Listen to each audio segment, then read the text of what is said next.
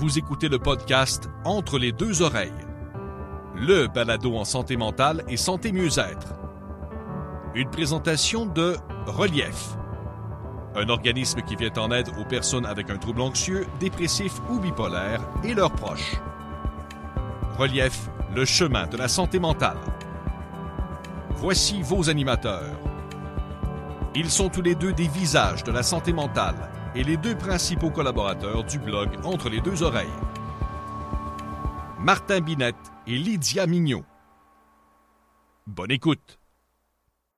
Bonjour tout le monde, Martin Binette au micro avec vous pour ce troisième épisode de la saison 1 du balado Entre les deux oreilles. Je reçois un invité vraiment spécial. Je suis vraiment content de recevoir cette semaine. Il est psychologue clinicien, euh, il est engagé en prévention du suicide depuis plus de 25 ans.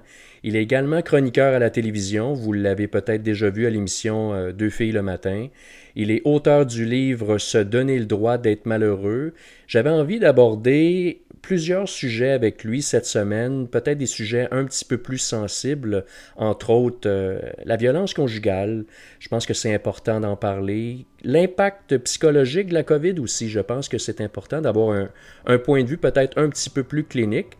Alors je reçois cette semaine euh, Marc-André Dufour, psychologue clinicien, tout de suite après la pause.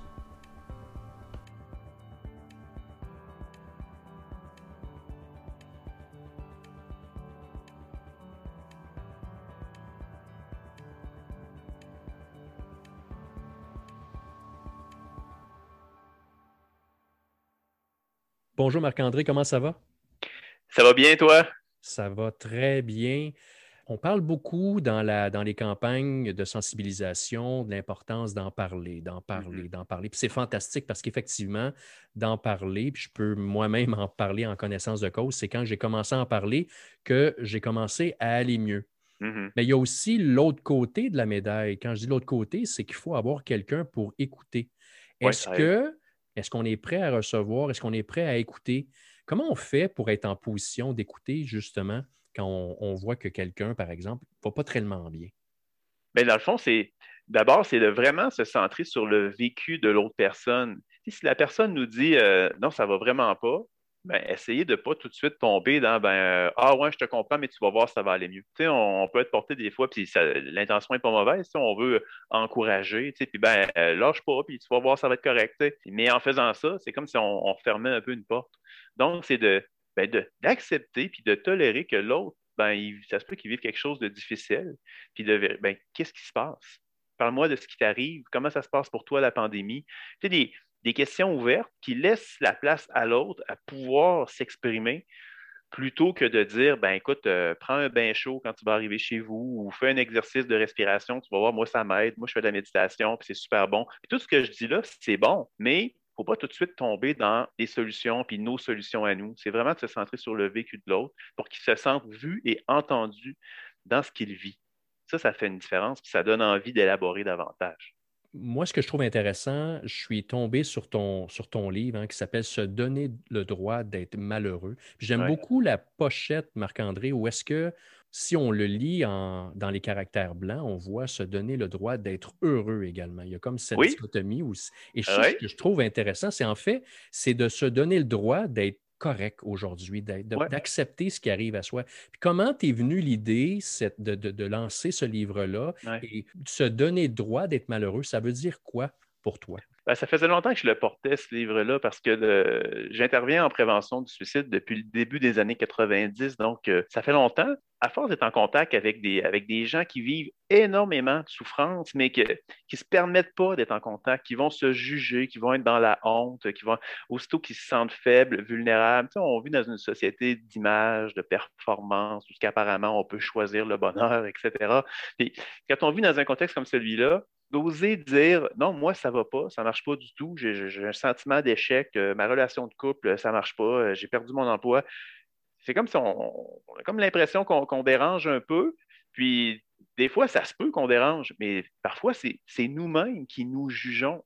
ce que j'ai souvent vu, c'est que c'est des gens, pour éviter d'être en contact avec cette détresse-là, qui vont utiliser toutes sortes de moyens pour fuir, que, puis il y en a plein, c'est pas ça qui manque, que ce soit euh, par le travail, que ce soit par la consommation. je ne parle pas nécessairement de substances, ça peut être la, surconsommation d'objets, de projets, s'étourdir, aider le monde entier plutôt que d'être en contact avec soi-même. Il y a plein de manières d'éviter d'être en contact, mais souvent, ce que je voyais, c'est qu'en bout de course, la personne s'épuisait.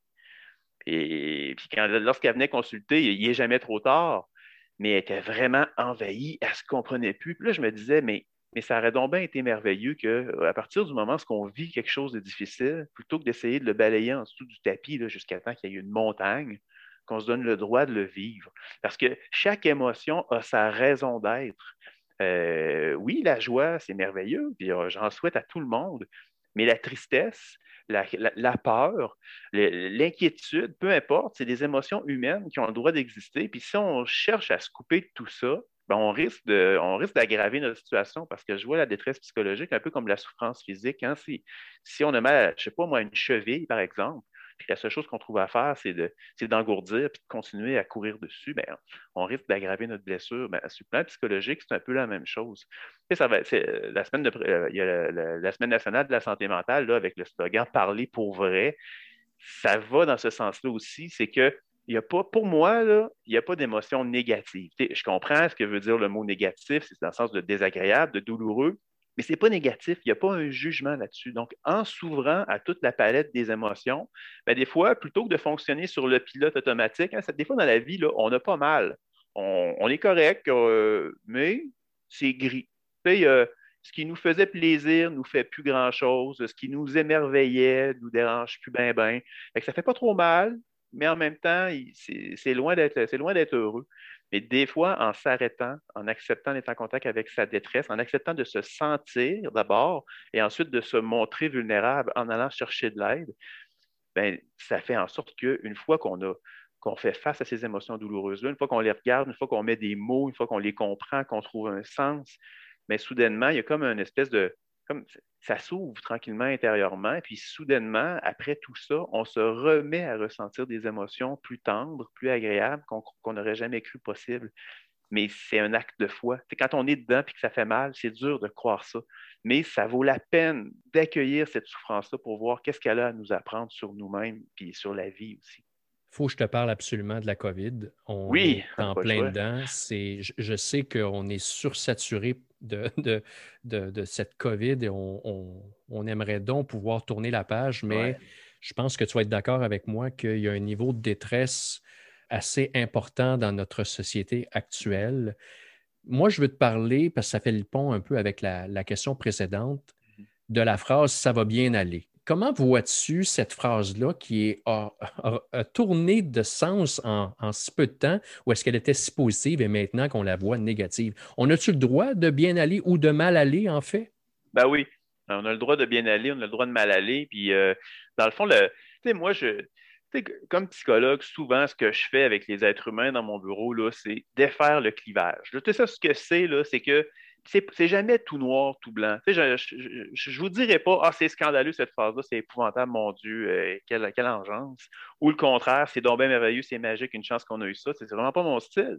Donc, je pense qu'initialement, c'était plus comme une manière de se réconforter. On se sentait tellement impuissant, c'était tellement de la nouveauté, on n'avait aucune idée dans quoi on s'embarquait, on n'avait pas de référence par rapport à une telle expérience, autant sur le plan individuel que collectif, que c'est comme une espèce de, de mantra qu'on se répète, de ça va bien aller, ça va bien aller, surtout dans une espèce de désir de se convaincre nous-mêmes. Puis euh, aussi concrètement parlant avec les enfants, tu sais, quand on est nous-mêmes envahis par l'anxiété, ça devient parfois plus difficile de, de, rassurer nos enfants et les enfants autour de nous. Donc là, de sortir une boîte de crayons, puis de leur dire, ben, on va faire des arcs-en-ciel, on va les mettre dans la fenêtre. On s'entend que ce n'est pas comme ça qu'on va, qu'on va se débarrasser de la COVID, puis on le sait très bien. Mais en même temps, c'est une manière de faire quelque chose de concret. Puis c'est aussi notre première expérience du collectif. sais, on n'est pas, c'est pas juste euh, une région, c'est global, c'est mondial. Donc, euh, mondialement, les gens marquent dans leur fenêtre comme ça un arc-en-ciel. Il y avait quelque chose qui venait comme dire, ben, on n'est pas tout seul dans ça, on est ensemble, puis bon. que tout ça avait quelque chose d'inspirant. Maintenant, on n'est pas dans un monde magique de licorne, c'est beau au début, on est passé à autre chose, parce que là, euh, on le vit, on ne peut plus se raconter d'histoire. Euh, on a plus d'expérience collectivement aussi. moi, je connais quand même beaucoup de gens au début qui lavaient leur épicerie, qui lavaient tout, tout, tout, puis que ça n'arrêtait pas, puis que tout ça. Il y a une certaine habituation qui s'est faite, mais en même temps, il y a une fatigue qui s'est accumulée. Puis c'est toujours la question de est-ce que, bon, les fameuses vagues, est-ce qu'il y a encore un peu d'espoir et non, ça recommence et non, ça recommence? Je pense que l'arrivée du vaccin est comme venu un peu nous, nous dire, bon, ben, je pense que finalement, on va être capable de, se sortir de quelque chose, mais là, on est dans la réalité, le, vrai de vrai. On ne peut plus de, peut plus se faire croire que ça va aller si bien que ça. À partir du moment où on, on connaît, euh, maintenant, au début, on, disait, ah, je connais personne qui a été malade. Moi, je connais pas mal de monde qui ont été malades, puis il y en a dont certains qui ont été très malades. Je connais mm. plein de monde qui travaille dans le milieu de la santé, qui en arrachent, qui sont épuisés. Euh, toute la question de la santé mentale à travers ça, des gens qui sont confinés, qui sont épuisés, qui sont irritables. On le voit dans le climat social, dans le tissu social. Donc, on ne peut plus se raconter d'histoire là. Bien, ça m'amène à, ma prochaine question. On ne peut pas éviter le sujet, euh, Marc-André. On a eu presque à tous les semaines, malheureusement, des... il, y a, eu neuf euh, femmes qui ont été euh, assassinées, il faut dire les vrais termes, ah oui, par, par leur conjoint. je ne suis pas psychologue, mais je veux avoir ton avis. Est-ce que la COVID est une conséquence ou c'est un facteur aggravant ou est-ce que ça a toujours été comme ça et aujourd'hui on en parle plus souvent? J'aimerais avoir ton avis par rapport à cette situation-là. Puis en deuxième question, si tu permets, Marc-André, à tous ces hommes-là qui vivent cette, cette détresse et cette colère, comment on fait pour les atteindre? Comment on fait pour aller les chercher et comment on mmh. fait pour éviter euh, des tragédies euh, comme on a vécu dans les dernières semaines? Je n'ai peut-être pas les chiffres exacts, mais je pense qu'au Québec, il y, avait déjà une douzaine de féminicides par année, ce qui n'a a aucun sens. Euh, je comment est-ce qu'on peut vivre dans une société évoluée dans laquelle les femmes se font assassiner par des hommes qui n'acceptent pas des séparations ou je ne sais trop quoi? C'est déjà impensable. Est-ce que le contexte de la, pandémie, du confinement est venu exacerber tout ça?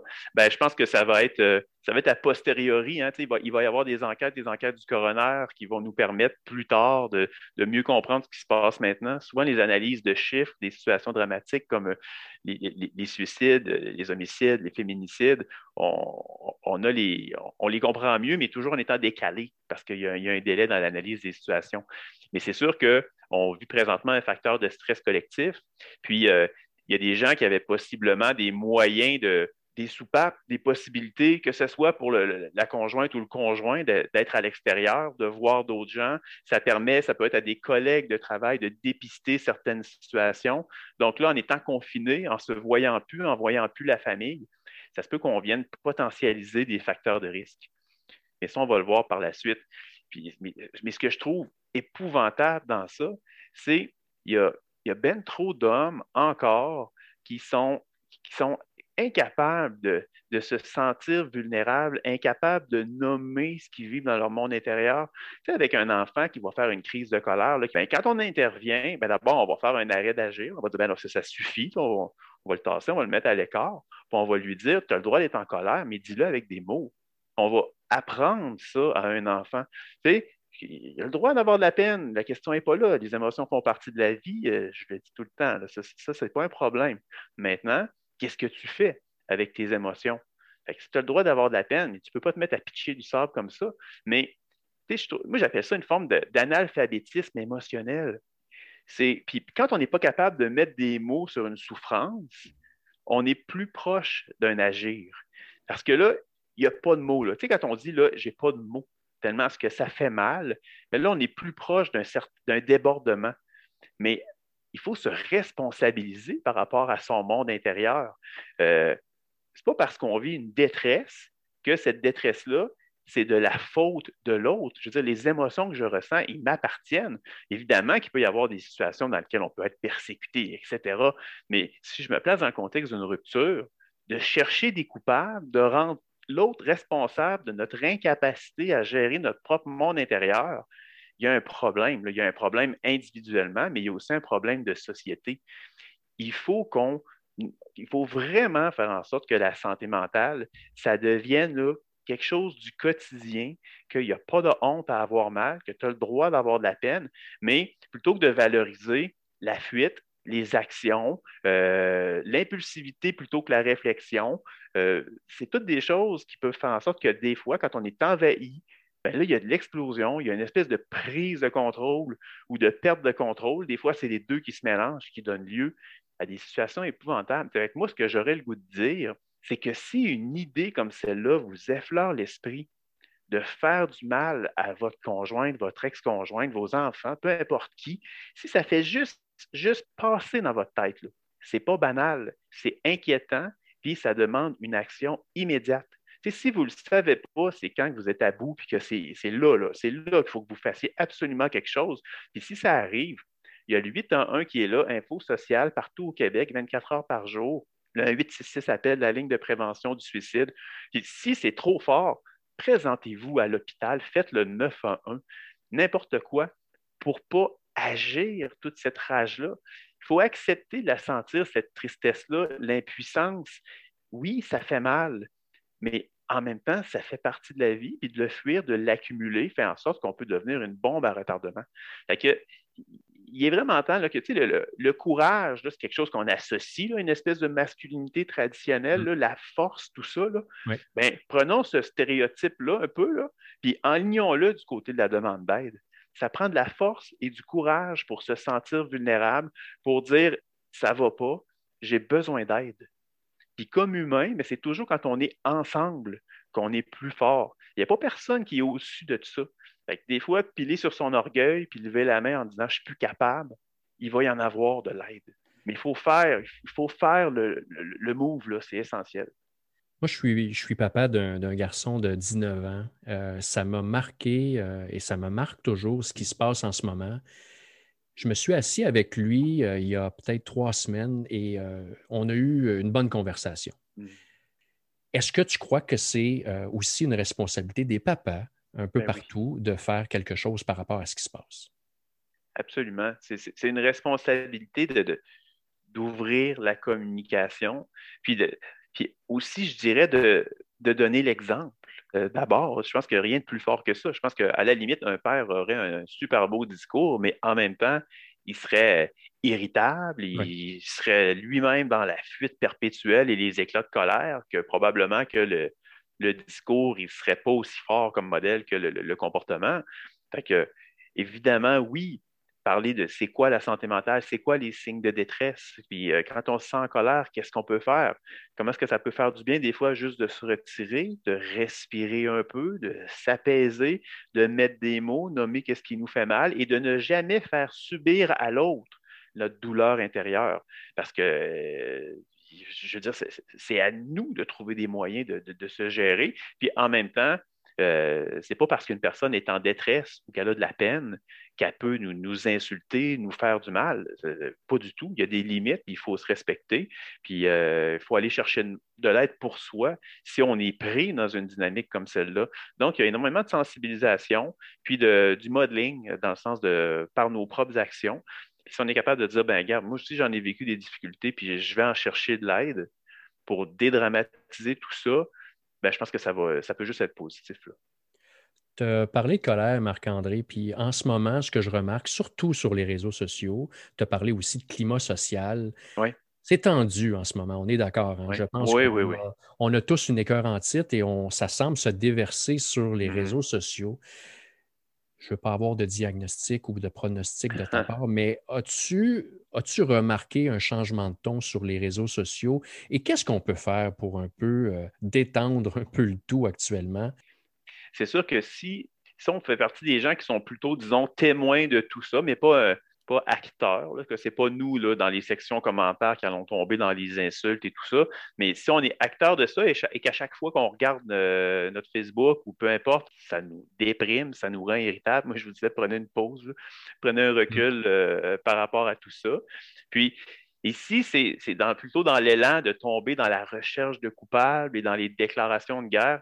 Souvent, là, notre monde intérieur, quand on est stressé, quand on est vraiment euh, irritable, qu'on est écœuré, puis il y, en a plein de monde qui sont écœurés, ben des fois, plutôt que de se remettre en question puis de voir ce que nous, on peut faire pour se sentir bien, bah, il y a des gens qui vont être tentés de sortir ça à l'extérieur, puis de, se mettre à accuser un et l'autre, etc. Et là, il y a comme une espèce d'effet d'escalade.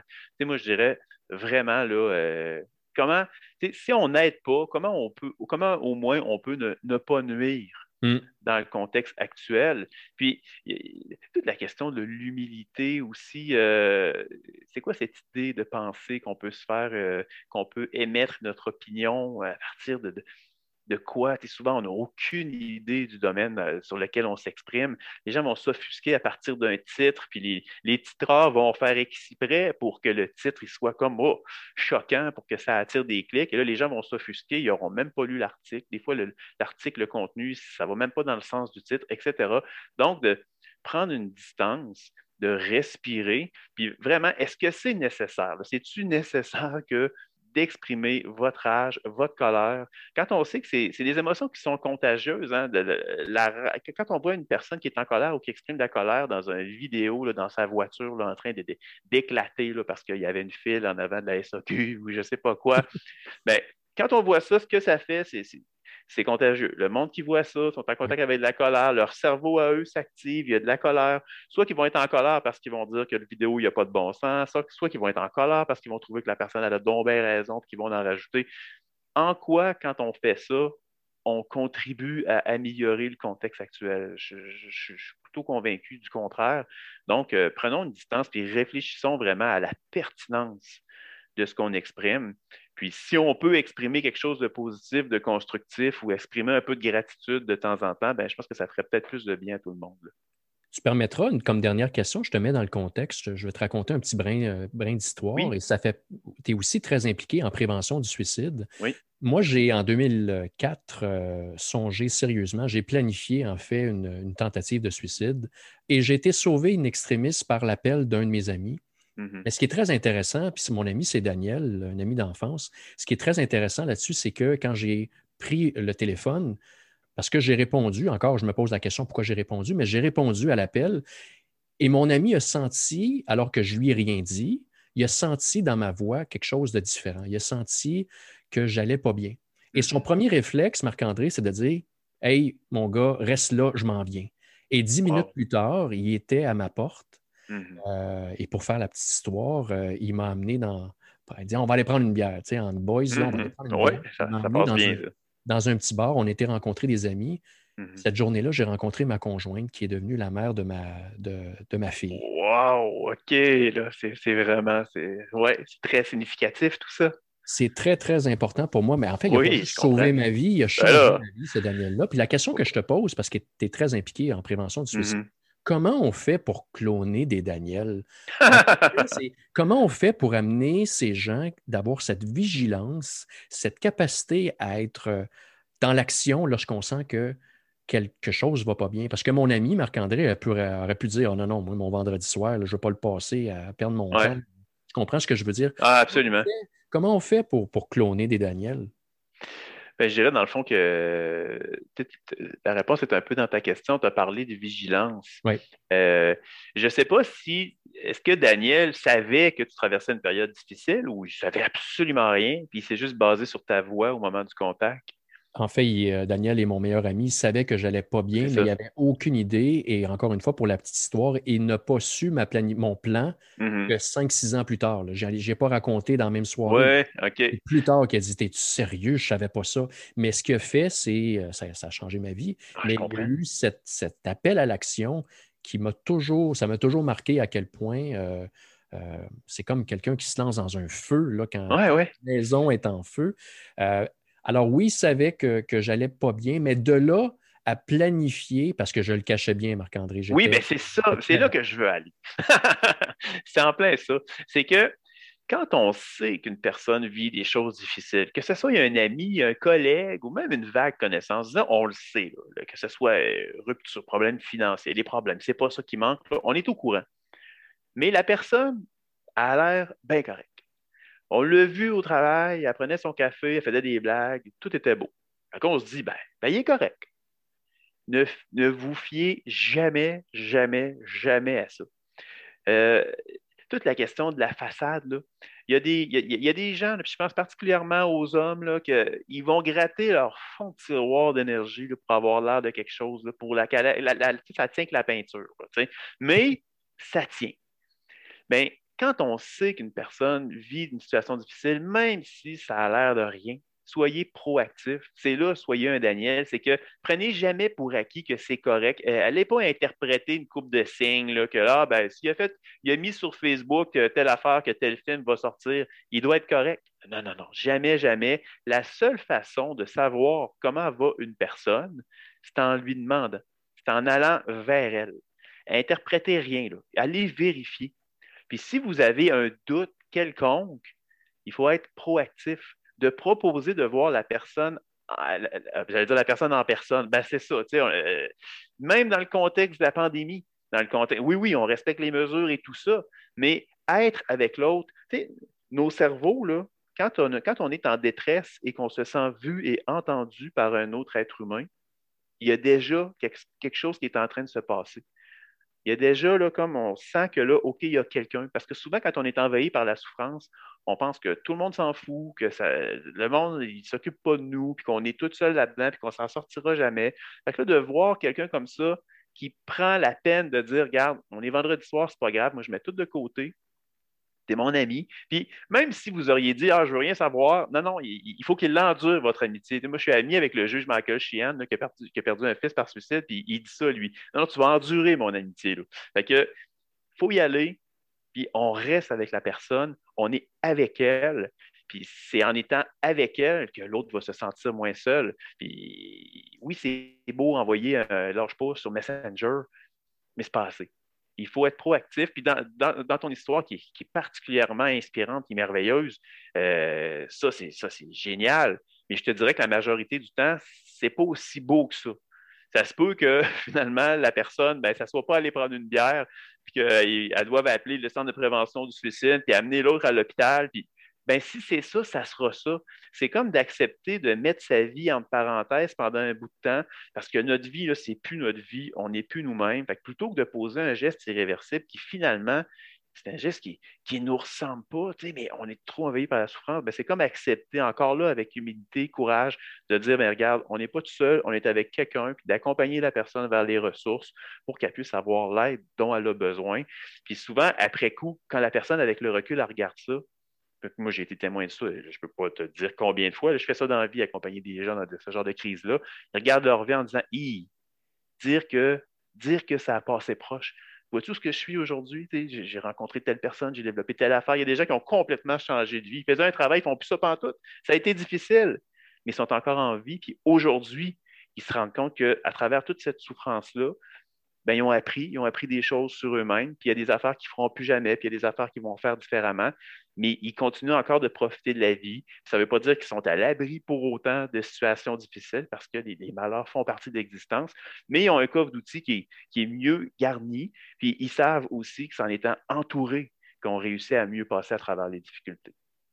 Sur ces belles paroles, Marc-André, je, peux juste te remercier. Un gros, gros merci d'avoir passé ce, précieux, ce précieux moment avec, avec moi.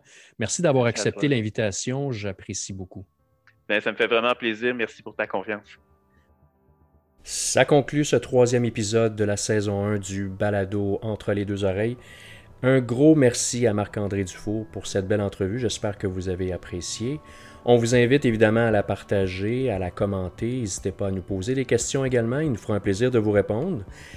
On vous invite également à nous suivre sur nos différentes plateformes, euh, sur notre page Facebook. Nous avons également une page Twitter, LinkedIn et Instagram. Venez nous voir également sur notre site internet www.entrelesdeuxoreilles.ca et on se revoit très bientôt. Merci beaucoup. À la prochaine.